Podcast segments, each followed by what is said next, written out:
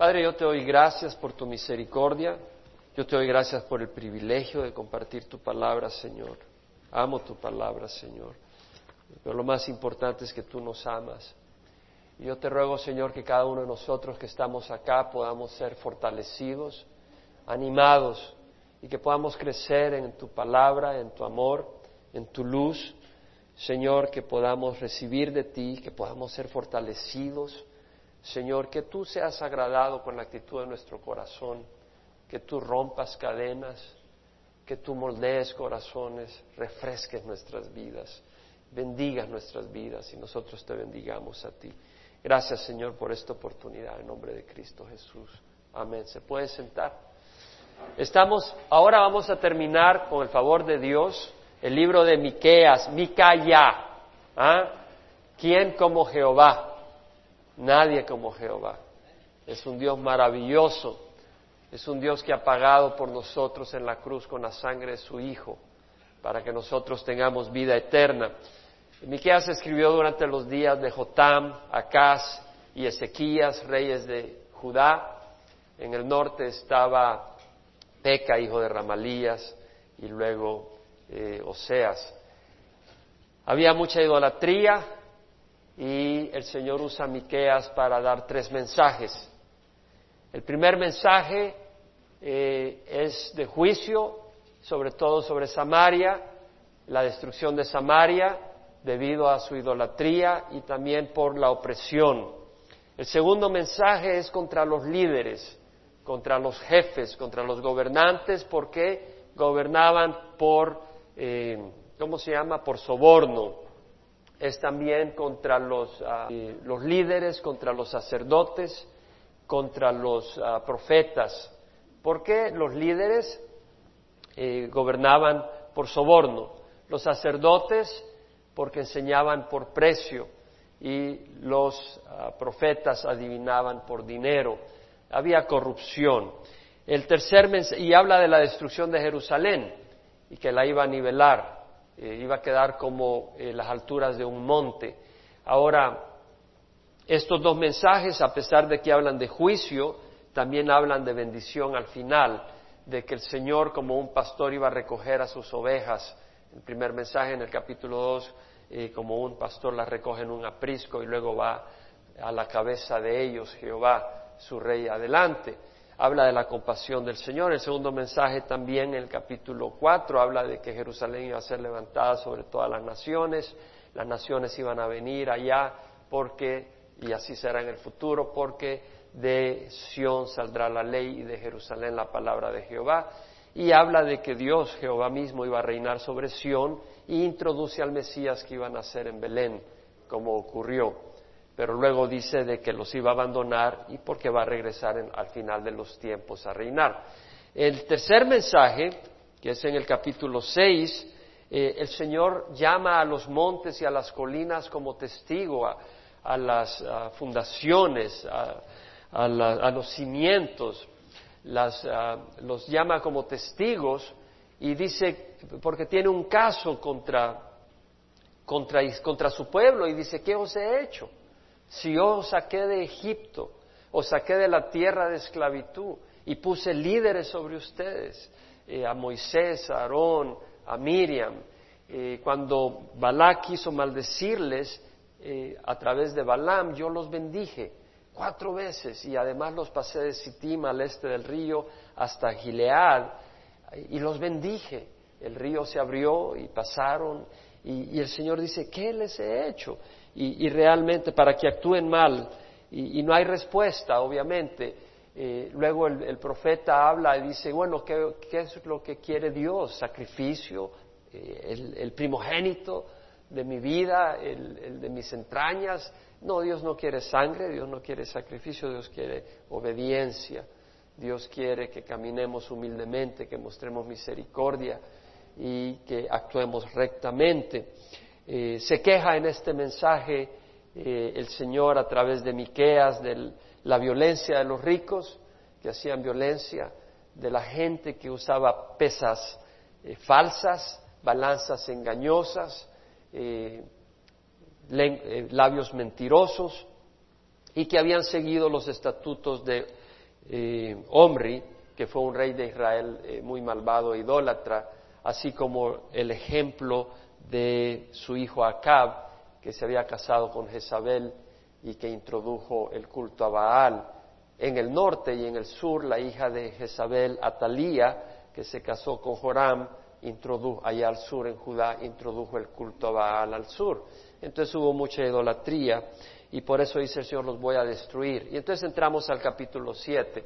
El capítulo 7 dice, ay de mí, porque soy como los recogedores de frutos de verano, como los rebuscadores en la vendimia, no hay racimo de uvas que comer, ni higo temprano que tanto deseo. Ha desaparecido el bondadoso de la tierra, y no hay ningún recto entre los hombres, todos acechan para derramar sangre, unos a otros se echan la red. Entonces vemos que el profeta empieza clamando triste y dice, ay de mí. Es decir, él se siente atribulado por la maldad que hay alrededor de él. Ahora, hay, personas eh, en el mundo que si ellos tienen pan, si ellos tienen su casa, si ellos tienen su trabajo, eh, tiene todo va caminando bien, tiene su carrito, lo menos que les importa es si el mundo se está hundiendo. Pero vemos que Miqueas está dolido.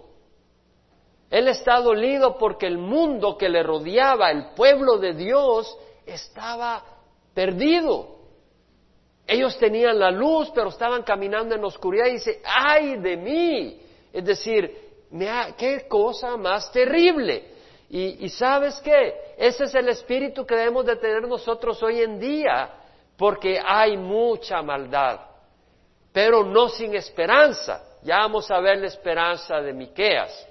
Pero empieza con ay de mí, dice, porque soy como los recojadores de frutos de verano, como los rebuscadores en la vendimia, es decir, cuando pasaban a cosechar la uva, Después siempre dejaban algunos rebuscos por aquí por allá, que los huérfanos, las viudas, los extranjeros llegaban y recogían y les servía a los que no tenían fuente de trabajo para comer ellos. Pero dice, soy como los rebuscadores y ni siquiera haya. Los que pasaron se llevaron todo, como las langostas acabaron con todo. dice, no hay fruto. No hay racimo de uvas que comer, ni higo temprano que tanto deseo. El Señor desea fruto. El Señor desea fruto en nuestras vidas. Amén. El Señor quiere fruto. Cuando tú plantas un, un, terreno, quieres ver fruto. Cuando tú plantas un árbol de naranja, quieres ver fruto. Un árbol de manzana, Tú quieres ver fruto, una higuera, tú quieres ver fruto. Y el Señor quiere ver fruto en nuestras vidas. El Señor dice, yo soy la vid verdadera, mi Padre es el viñador. Toda rama, todo sarmiento que en mí no ha, no ha producido fruto, lo quita. Pero el que produce fruto, lo poda para que dé más fruto. Vosotros ya estáis limpios por la palabra que os he hablado. Entonces el Señor quiere ver fruto. Y en esa eh, enseñanza que Jesús hace en Juan 15, además dice, permaneced en mí y yo en vosotros. Como el sarmiento no puede producir fruto por sí mismo si no permanece en la vid, así tampoco si no permanecéis en mí. Ese fue el problema de Israel. No permaneció en el Señor. Empezó a permanecer en ídolos. Empezó a permanecer en sueños, en ideas, en maldad. En vez de permanecer en la palabra de Dios y en su luz, permanecieron en lo que no era eh, productivo. Entonces nosotros, el Señor Jesucristo dijo a los judíos que habían creído en Él, si ustedes permanecen en mis palabras, entonces son verdaderamente mis discípulos y conocerán la verdad, conocerán la verdad y la verdad os hará libres. Debemos de permanecer en la palabra de Dios, en la palabra de Dios. No en la idea de que nosotros somos cristianos porque me bautizaron cuando era bebé. No, debemos de permanecer en la palabra de Dios. Y si permanecemos en la palabra de Dios, entonces somos verdaderamente sus discípulos y conoceremos la verdad y la verdad nos hará libres. Amén. Entonces vemos acá la necesidad de permanecer en el Señor. Ahora el pueblo de Israel no había permanecido en el Señor y por eso dice el Señor, el Señor Jesucristo dice, yo soy la vid, vosotros los herramientos, el que permanece en mí, yo en él, se da mucho fruto, porque separados de mí nada podéis hacer. Si alguno no permanece en mí, es echado fuera como un sarmiento y se seca, y los recogen, los echan al fuego y se queman. Wow, eso es lo que iba a hacer el Señor con Israel. Literalmente, Jerusalén fue quemado. Literalmente. Fue un sarmiento que fue removido en ese momento porque se había alejado de Dios.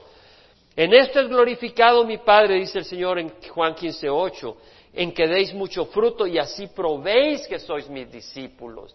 Hermanos, el fruto que el Señor busca es el amor a los hermanos. Amor a Dios y amor a los hermanos. Lo bueno es que el Señor nos lo da. ¿No? Dios nos da amor unos a otros. Lo vemos en la congregación.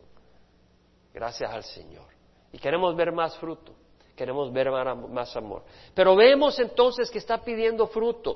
Y luego describe la condición, dice, ha desaparecido el bondadoso de la tierra. La palabra bondadoso acá en el hebreo viene de la palabra Hesed, que es la palabra de lealtad, de amor, de pacto, de compasión, de fidelidad a aquellos con los que tú has hecho un pacto.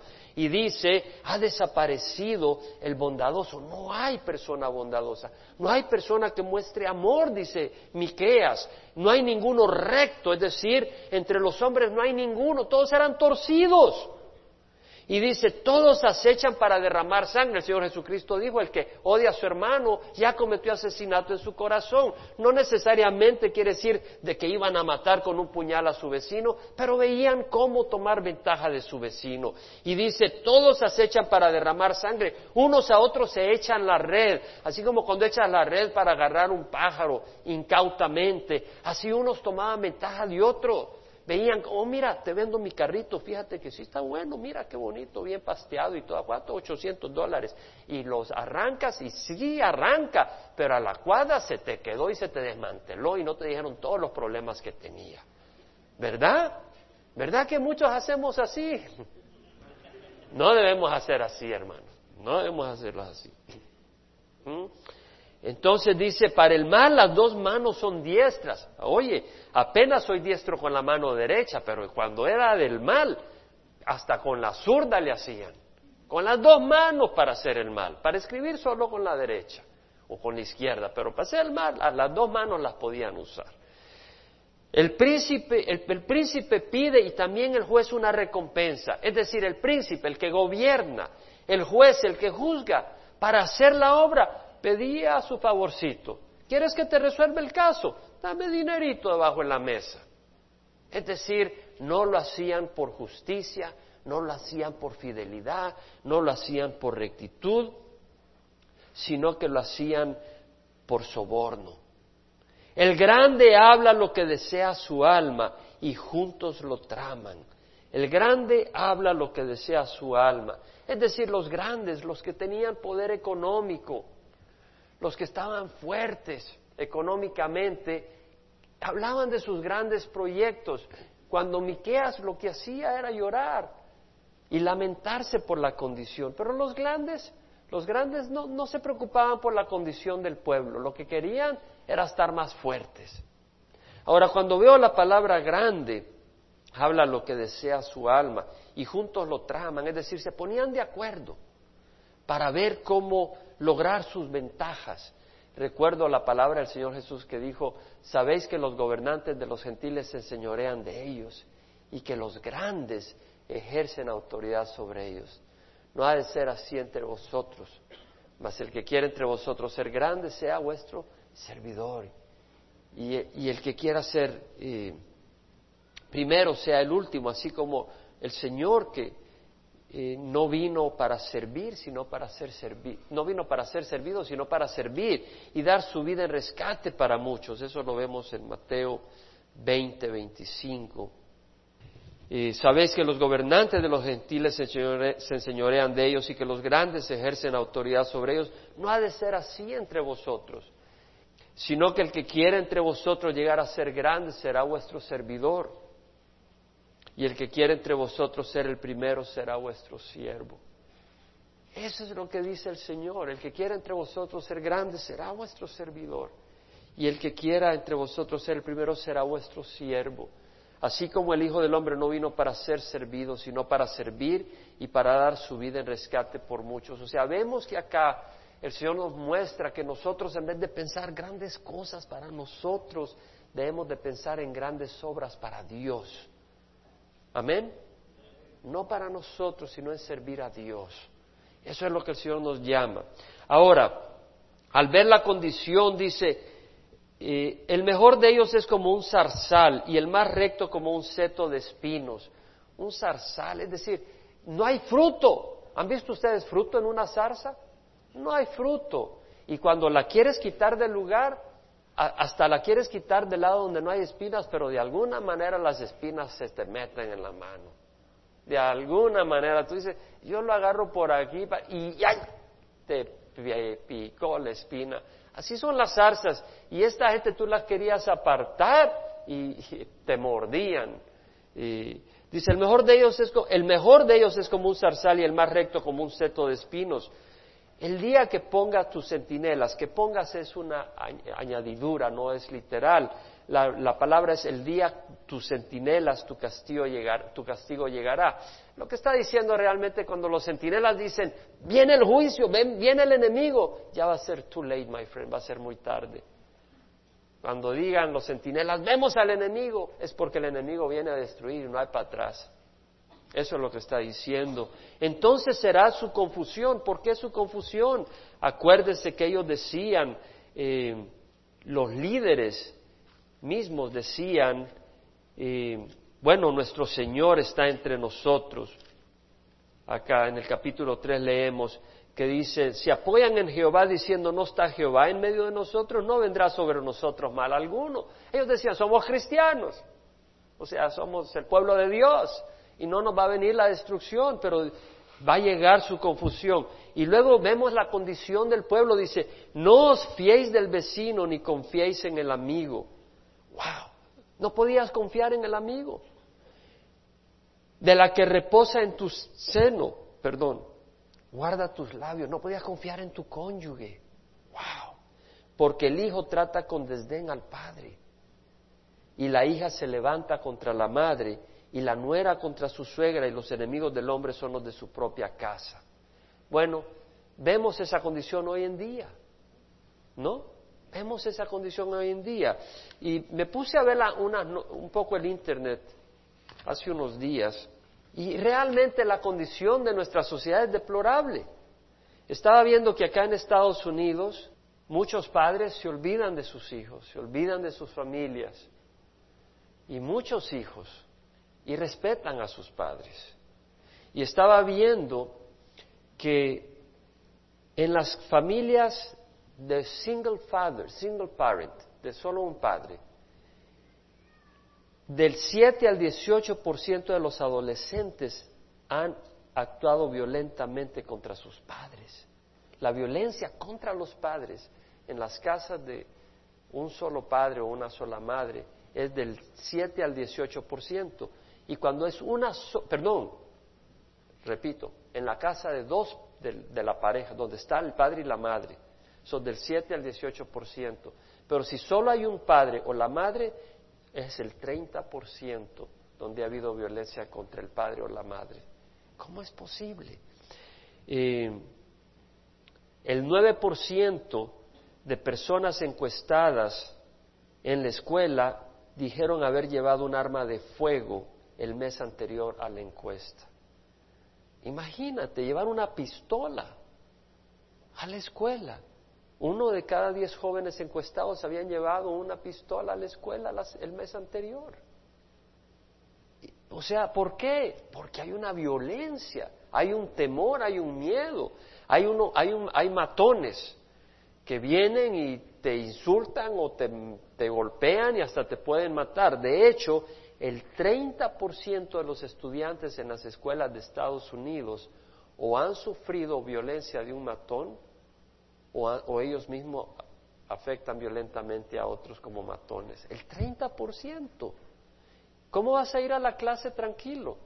Si tienes el chance del 30% de que o alguien te va a abusar y maltratar o tú vas a ser uno de ellos.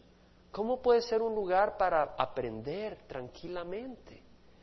No. Leía sobre el abuso durante el dating. ¿El dating cómo se dice en español? el noviazgo, el cortear, que uno sale. Entonces cuando hay, cuando, cuando salen así cortejeando como novios, ¿sabe usted que los de high school, en el 25% de ellos ocurre violencia física o sexual? ¿25%? ¿Qué puedes esperar del hogar después? Y tú sabes que en la universidad, de los que están así cortejeando, noviazgo, el 30% experimenta violencia física o sexual. ¿No es deplorable? ¿Qué más esperas ver para la desintegración? El Centro de Control de Enfermedades reporta que hay 19 millones de enfermedades transmitidas sexualmente al año, cada año, 19 millones. Y el interesante, es que el 50% de los casos pasa con jóvenes de 15 a 24 años. Hay 9 millones a 10 millones de jóvenes cada año en Estados Unidos que adquieren enfermedades transmitidas sexualmente. Muchos adolescentes están sexualmente activos. No solo el problema es la, enfermedad venérea que tiene un gran riesgo. De hecho, dice que la mitad de los casos de AIDS o de SIDA ocurre entre adolescentes cada año. Ahora la SIDA, los casos de SIDA que se dan ocurren entre adolescentes. Pero no solo es la enfermedad sexual transmitida sexualmente, es la destrucción de lo que es la sexualidad del hombre y de la mujer. La sexualidad del hombre y de la mujer se expresa perfectamente dentro del contexto bíblico, en toda su plenitud. Fuera del contexto bíblico es una deplorable eh, distorsión con consecuencias terribles. Jóvenes, esperen al matrimonio y busquen una pareja de acuerdo a la voluntad de Dios. Es lo mejor. Los regalos de Dios son maravillosos, los de Satanás son amargos, son amargos.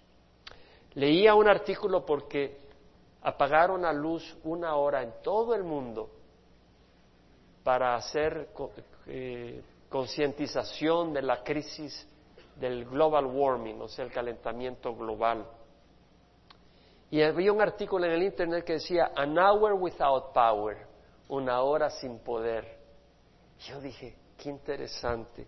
Y decía el artículo, la gente alrededor del mundo van a apagar la luz en el 28 de marzo para hacer conciencia de la crisis eh, del calentamiento global.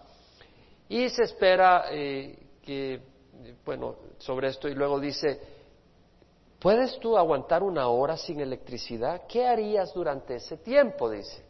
Yo digo, qué interesante, nos cuesta vivir una hora sin poder eléctrico, pero podemos vivir sin el poder de Dios el resto de nuestra vida.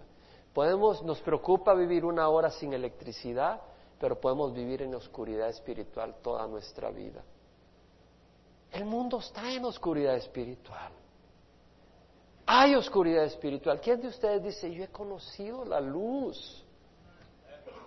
Hay una diferencia entre caminar en la oscuridad y conocer a Jesucristo y conocer su plan y conocer su poder y conocer su amor. Hermanos, el mundo está ciego.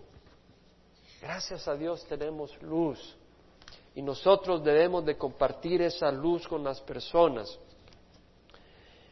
Habiendo terminado esta queja, Miqueas, donde dice los enemigos del hombre son los de su propia casa y, habiéndose lamentado y llorado, ay de mí, want to me, como dice en inglés, ay de mí, habiéndose lamentado, viene y ahora cierra este libro con unas promesas maravillosas.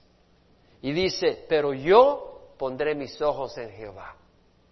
Esperaré en el Dios de mi salvación, mi Dios me oirá. Este versículo me lo he memorizado antes. Pero yo pondré mis ojos en Jehová. Es decir, él sabía que venía el juicio de Dios contra Jerusalén, iba a destruir Jerusalén. Venía el juicio de Dios contra Samaria, Dios iba a destruir Samaria. Iba a llevar a la gente al exilio. Sabía eso. Y él dice, ay de mí, la maldad que nos rodea. Él entiende eso y está llorando, está sufriendo. Pero dice, pero yo pondré mis ojos en Jehová. No como aquel que va donde el dentista te van a hacer una caries y te ponen ahí una foto del mar y, y ahí estás viendo la foto para tratar de calmarte. No, sino como aquel que sabe, sabe que Dios está en control. Aquel que sabe que Dios está trayendo disciplina porque tiene que remover el desecho, tiene que remover la putrefacción y que Él ha prometido que el pueblo de Dios, la nación de Israel un día va a ser soberana y recta con su Mesías y que si Dios tenía que traer juicio era porque era la manera de eliminar el desecho y moldear a la nación y disciplinar a la nación para que un día la nación pudiera gobernar sobre todo el mundo con su juez recto. Entonces quita los ojos, no es que ignore, pero en medio de la situación pone sus ojos en las promesas del Señor, sabiendo que Él va a participar de las promesas del Señor. En el libro de Apocalipsis leemos de que el Señor mismo secará nuestras lágrimas, y creo que en una de las canciones mencionábamos eso. Entonces, en medio de la crisis nosotros ponemos los ojos en Jehová. Pero yo pondré mis ojos en Jehová, esperaré en el Dios de mi salvación, esperaré, tengo esperanza en el Dios de mi salvación, en Dios esperaré. En Filipenses, Pablo desde la prisión, en la carta a los Filipenses 4, 4 al 7 dice, regocijaos en el Señor. Otra vez lo digo, regocijaos vuestra bondad sea conocida por todos los hombres, el Señor está cerca. Es decir, el Señor está con nosotros y en nosotros, pero su venida está cerca. Regocijaos en el Señor, otra vez lo digo, regocijaos, vuestra bondad. No había bondad en la tierra, se quejó Miqueas. El bondadoso ha desaparecido el bondadoso de la tierra. No hay uno recto en la tierra. Pero dice Pablo, regocijaos en el Señor. Otra vez lo digo, regocijaos. Eh, eh, hay crisis, pero el Señor dice, regocijaos, vuestra bondad sea conocida por todos los hombres. El Señor está cerca, debemos de ser bondadosos con nuestros vecinos, con la gente en el trabajo, con la gente en la iglesia, en la medida que podamos, en todo lugar, empezando nuestra casa. Regocijaos en el Señor, siempre otra vez lo digo, regocijaos, vuestra bondad sea conocida por todos los hombres, el Señor está cerca. Por nada estéis afanoso, antes bien en todo mediante oración y súplica, con acción de gracias, sean dadas a conocer vuestras peticiones delante de Dios. La paz de Dios que sobrepasa entendimiento guardará vuestras mentes y vuestros corazones en Cristo Jesús. Tenemos razón de vivir con fe y esperanza, no en depresión Necesitamos la palabra del Señor para enfocar nuestra vista en estos días donde hay tanta dificultad, hay lucha contra corriente, hay lucha, pero hay victoria. La palabra del Señor dice que todo el que es nacido de Dios vence al mundo. Todo el que es nacido de Dios ha vencido al mundo y esta es la victoria que vence al mundo, nuestra fe. Fe, fe es la certeza de lo que se espera la convicción de lo que no se ve. Para tener victoria tenemos que tener fe y fe no es lo que se ve ahora, es lo que se espera, lo que viene. Mirad cuán gran amor nos ha dado el Padre para que seamos llamados hijos de Dios. Y eso es lo que somos. Por eso el mundo no nos conoce, no le conoció a Él.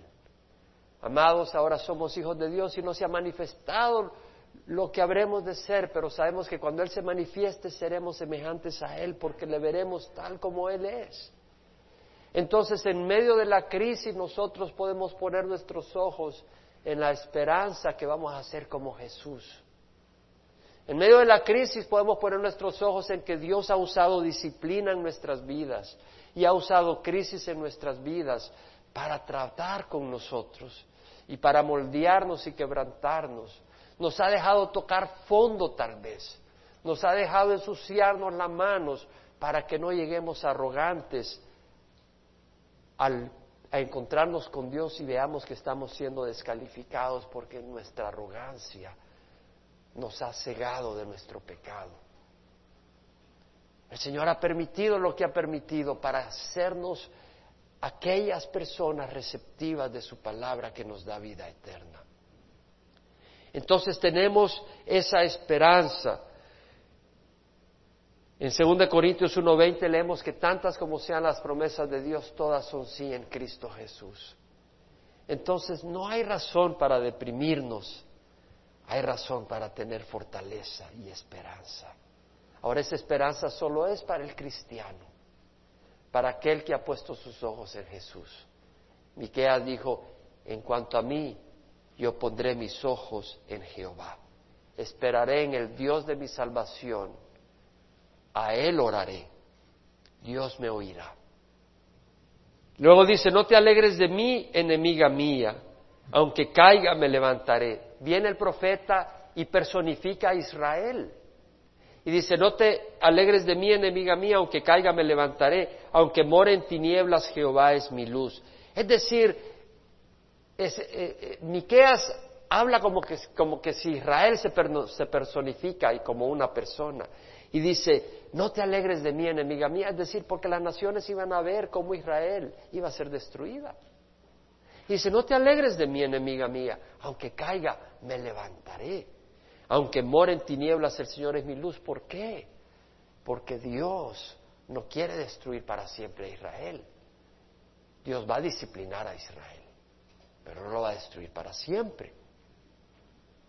La indignación de Jehová soportaré. La palabra indignación acá es sahaf, que quiere decir furia, tempestad, enojo.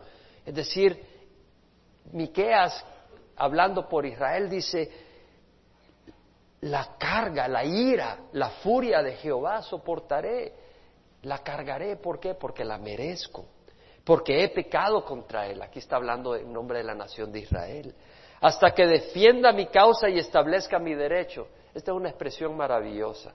Hasta que defienda mi causa, la palabra defienda es rib, que quiere decir pleito, lucha legal ante un juez, un caso, y, está diciendo que Dios va a defender la causa, la causa legal de Israel. ¿Cuál es la causa legal de Israel si Israel se había eh, prostituido? La causa legal de Israel es que Dios le había prometido a Abraham bendecirles y hacer de él una gran nación y que iba a poseer para siempre la tierra prometida. Esa era la causa legal. Y Dios un día va a lograr eso. Ahora las Naciones Unidas dicen, no, no tienes derecho a todo este terreno. No tienes derecho acá ni allá, no puedes mover tu, tienes que compartir Jerusalén. Tienes aquí, el West Bank le pertenece a los palestinos, acá le pertenece acá, acá le pertenece allá. Viene el día en que el Señor diga, Ajá. ¿Con quién están tratando? Y Él va a establecer el terreno y los límites de Israel, la causa de Israel. Y establezca mi derecho. La palabra establecer acá es asa, que es forjar, eh, edificar, ordenar, mandar a que ocurra, eh, fabricar, producir. Cuando Dios decide, hace. Y cuando Dios hace, queda establecido, queda hecho. Entonces dice, hasta que yo pelee mi causa, hasta que Él pelee mi causa, hasta que el Señor pelee mi causa, Él me sacará a la luz y veré su justicia. Israel caminaba en la oscuridad, caminaba en injusticia, pero en los últimos días van a ver a su Mesías, dice Zacarías. De hecho, en Zacarías capítulo 12 leemos en el versículo Diez, derramaré sobre la casa de David y sobre los habitantes de Jerusalén el espíritu de gracia y de súplica, y me mirarán a mí, a quien han traspasado, y se lamentarán por él como quien se lamenta por su hijo único, y llorarán por él como se llora por un primogénito. Es decir, van a ver a quien es luz y a quien es la justicia de Dios. ¿Quién? Jesucristo. Acá dice, Él me sacará a la luz y yo veré su justicia. Entonces mi enemiga lo verá y se cubrirá de vergüenza la que me decía, ¿dónde está Jehová tu Dios? Es decir, en esos días el pueblo enemigo de Israel va a ver cuando Dios exalte a Israel. Mis ojos la contemplarán, es decir, Israel misma va a contemplar a sus enemigos, pero ellos siendo honrados y sus enemigos siendo pisoteados por el Señor. Entonces será pisoteada como el lodo de las calles. Viene el día para la edificación de tus muros, aquel día se extenderán tus límites. Viene el día cuando ellos vendrán hasta ti, desde Asiria y las ciudades de Egipto, como ya leímos en Miqueas capítulo eh, eh, capítulo 4, que las naciones vendrán y de Sión saldrá la ley y de Jerusalén la palabra de Jehová. Dice, vienen días cuando vendrán hasta ti desde Asiria y las ciudades de Egipto, desde Egipto hasta el río, el Éufrates, de mar a mar y de monte a monte.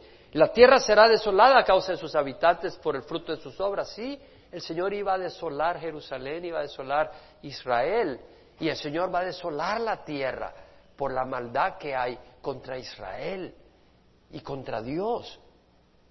Y ahora viene el, el, Miqueas, el profeta, y le dice al Dios, ese es el amor que tenía y la relación que tenía con Dios, le dice, eh, pastor, pastorea tu pueblo. Dice, pastorea tu pueblo con tu callado. Esta no es la vara de defenderse contra los animales, que viene contra las ovejas, sino que es el callado del pastor con el cual guía las ovejas, muestra su autoridad, que él es el pastor. Cuando alguna oveja se está desviando, hey, y le das una nalgadita con la vara esa, con su callado. Es la vara del, del Padre, del pastor. Pastorea tu pueblo con tu, con tu callado, el rebaño de tu heredad. Una mejor traducción es posesión el rebaño de tu posesión, que mora solo en el bosque, en medio de un campo fértil. Israel mora solo, sí rodeado de naciones, pero es una nación especial para el Señor. Se apacienten en Basán y Galad, eran las regiones prósperas para los rebaños, que así como las, eh, las ovejas, los carneros, las vacas, los toros se apacentaban en la zona de Basán, que el pueblo de Dios goce esa paz de la que habló David. Jehová es mi pastor, nada me faltará, en lugares de verdes pastos me hace descansar, junto a aguas de reposo me conduce y está pidiendo eso para Israel, como en los días de antaño, como en los días de tu salida de la tierra de Egipto te mostraré milagros. El Señor promete, ahora eh, primero Miqueas le pide al Señor que pastoree a su pueblo y ahora viene el Señor y dice, te mostraré milagros como cuando te saqué de Egipto. Verán las naciones y se avergonzarán de todo su poderío. Bueno, porque el poderío de ellos no va a servir para nada cuando venga el Señor. No solo eso, sino que con ese poderío ellos han querido intimidar a Israel. Por ejemplo, Irán con sus armas nucleares que quiere formar eh, y otras naciones eh, que intimidan a Israel, Rusia con todo. Estaba leyendo que Rusia iba a construir no sé cuántos submarinos nucleares más, creo que siete o ocho submarinos nucleares más. Acaba de salir las noticias. Y por supuesto, todo eso es para intimidar y a Israel, que obviamente es una nación enemiga. Pero se avergonzarán. ¿Por qué? Porque es como cuando eh, viene alguien y está, un niño y está molestando al otro niño y le tira piedras y anda con sondilla y de repente viene el papá del otro niño y, te agarran con ondía y está todo con miedo. se pondrán la mano sobre la boca, sus oídos ensordecerán. Es decir, no van a querer oír todas las grandes noticias de lo que Dios está haciendo con Israel, los enemigos. Lamerán el polvo como la serpiente, como los animales que se arrastran en la tierra. Saldrán temblando de sus, de sus guaridas, de sus fortalezas. Las naciones saldrán, no se van a poder esconder. Cuando venga el Señor, ¿quién se puede esconder? Jehová nuestro Dios, y vendrán amedrentados y temerán delante de ti, delante de Israel. ¿Por qué? De nuevo, es como aquel que viene contra un niño, aquellos que vienen contra un niño y le van a hacer la vida imposible y de repente viene el papá y tienen miedo del niño porque está el papá ahí. Dice, temerán delante de ti. Y luego termina con estos bellos versículos, ¿qué Dios hay como tú? Micaía, ¿quién como Jehová? Y acá, ¿quién como tú, Dios? ¿Qué Dios hay como tú que perdona la iniquidad? Es decir, la maldad que hay en nuestra mente, Dios la perdona. Y pasa por alto la rebeldía o la transgresión cuando uno rompe la ley porque está motivado por su carne, por la maldad interna y uno rompe la ley. Dice, el Señor lo perdona la rebeldía del remanente de su posesión. Claro, hay un switch que tiene que ocurrir y es el arrepentimiento. Pero todos hemos pecado, todos tenemos la mano sucia, manchada de sangre, todos hemos estado algún día enojados con nuestro hermano. Y el Señor dice, si nos arrepentimos, hay perdón. ¿Qué Dios hay como tú que perdona la iniquidad? No persistirá en su ira para siempre porque se complace en la misericordia. El Señor no se complace con la muerte del malvado, se complace que se arrepientan y vengan a Él.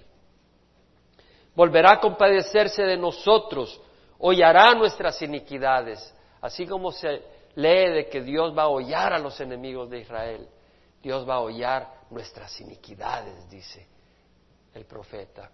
Es decir, como un enemigo nuestros pecados son nuestro enemigo. Las maldades que hay en nuestro corazón son nuestro enemigo, el enemigo de nuestra alma. Pero Dios las oyó en la cruz. Dios las aplastó en la cruz y las ha alejado de nosotros. Sí arrojarás a las profundidades del mar todos sus pecados. Salmo 103 leemos que como el este está lejos del occidente, así alejó de nosotros nuestras transgresiones. Como un padre se compadece de sus hijos, así Él se compadece de los que temen el nombre del Señor. Otorgarás a Jacob la verdad. ¿Qué quiere decir? La verdad es la promesa. Se hace verdad. Dios ha prometido, le dijo a Abraham, sal de tu tierra, de la casa de tu padre, de, entre tu parentela, la tierra que yo te mostraré ese llamado es para cada uno de nosotros. Es decir, seguir a Jesucristo.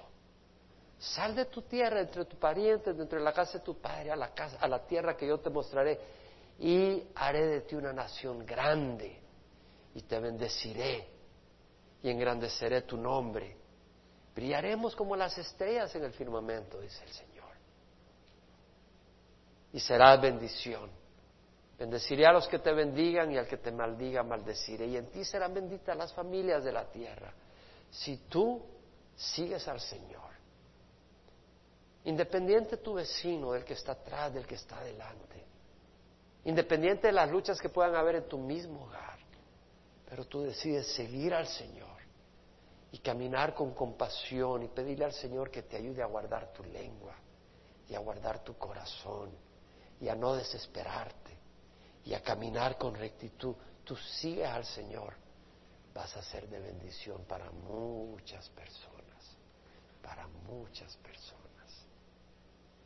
Esa es la promesa de Dios, esa es la promesa del Señor. La hizo con Abraham y la hice con los hijos de Abraham. ¿Cuáles son los hijos de Abraham? No necesariamente los físicos, pero aquellos que han puesto su fe en Dios como Abraham. Y tú tienes la oportunidad hoy de confirmar. Y dice, otorgarás a Jacob la, la verdad y a Abraham la misericordia, la compasión, el favor, la lealtad. las cuales juraste a nuestros padres desde los días de antaño. Isaías 9, un niño nos ha nacido, un hijo nos ha sido dado, y la soberanía reposará sobre sus hombros. Se llamará su nombre admirable, consejero, Dios poderoso, Padre eterno, príncipe de paz sobre el trono de David y sobre su reino. Gobernará, su reino no tendrá fin. Fue profetizado por Isaías y va a ocurrir. Y el Señor ha prometido venir por nosotros. No se turbe vuestro corazón, creed en Dios, creed también en mí. En la casa de mi Padre hay muchas moradas, si no fuera así os lo hubiera dicho, porque voy a preparar un lugar para vosotros. Y si voy, preparo un lugar, vendré otra vez y os tomaré conmigo para que donde yo esté, ustedes estén. Dios viene por nosotros. Hay una situación oscura que nos rodea. Puede ser la economía, puede ser la situación moral que nos rodea, pueden haber muchas razones, pero tenemos una razón grande para tener esperanza. Todas las promesas del Señor son sí en Cristo Jesús. Vamos a pararnos. Cerramos el libro de Miqueas, increíble, ¿no? El libro más hermoso. ¿Quién puede decir amén? Con los ojos cerrados, Ahora que cerramos estos tres, estos tres mensajes y el libro de Miqueas, estos siete capítulos, ah, es un tiempo, es un tiempo para reconocer que Dios no se complace en destruir. Padre Santo, te doy gracias, Señor, por la oportunidad de estar acá juntos, como una familia, aprendiendo de ti, Señor, aprendiendo del temor a Dios aprendiendo de tu palabra, aprendiendo de tu compasión, aprendiendo de tu santidad. Padre, yo te ruego que si hay alguien acá, Señor, que, que tal vez nunca te ha hecho como Señor de, de su vida, Señor, tú le has prometido, Señor, que todo el que confía en Él no será avergonzado y el que invoque el nombre del Señor será salvo. Esa es tu promesa. Y tal vez hay alguna necesidad, alguna situación alguna carga económica o tal vez alguna lucha moral con la pornografía, con las drogas, o tal vez alguna situación familiar o en el trabajo. Bueno, Dios ha prometido estar con nosotros. Dios ha prometido bendecirnos. En Isaías, en el Salmo, perdón, el Señor ha dicho, Salmo 91, porque en mí ha puesto su amor, yo entonces lo libraré. Lo exaltaré porque ha conocido mi nombre. Me invocará y le responderé y yo estaré con él en la angustia. Lo rescataré y lo honraré. Lo saciaré de larga vida y le haré ver mi salvación. Es una de las tantas promesas que Dios tiene para los que ponen la fe en Jesús. Si tú nunca, nunca has puesto tu fe en Jesús, ¿por qué no la pones hoy? ¿Por qué no dices, Señor, yo quiero que tú entres y reines en mi corazón? Él es un Dios de compasión. Es un Dios que no se complace en la maldad, pero se complace en la compasión, se complace en el amor, se complace en la luz, se complace en la rectitud y por eso nos llama a caminar en luz y nos llama a caminar en rectitud. Ahí donde estás, clama al Señor. Y si tú tienes temor por lo que dirá la gente, yo te invito a que seas valiente y que tú en tu corazón diga, yo voy a seguir a Jesús, independiente de lo que diga mi, mi cónyuge, mi hijo, mi padre, mi suegra, mi vecino, yo voy a seguir a Jesús. Dios quiere que le sigamos. En este mundo tendréis tribulación, dijo el Señor, pero tened ánimo, yo he vencido al mundo. Padre, te doy gracias. Te damos gracias por este libro tan hermoso de Miqueas. Te damos gracias por todo lo que nos ha enseñado esta palabra, Señor. Y te rogamos que caminemos en tu luz y en tu amor, Señor. Y que nos fortalezcas a cada uno de nosotros. Fortalécenos cuando el enemigo nos ataca en nuestra mente, nos ataca en nuestras emociones, nos ataca en nuestros pensamientos, que podamos tener la paz de que estamos en tus manos que hemos sido aprobados por ti. Porque dice la palabra mis ovejas escuchan mi voz y yo las conozco y ellas me siguen y yo les doy vida eterna y no perecerán jamás y nadie las arrebatará de mi mano. Mi Padre que es mayor es el que las tiene en sus manos, dice el Señor. Nadie las arrebatará de las manos de mi Padre. Gracias, Señor.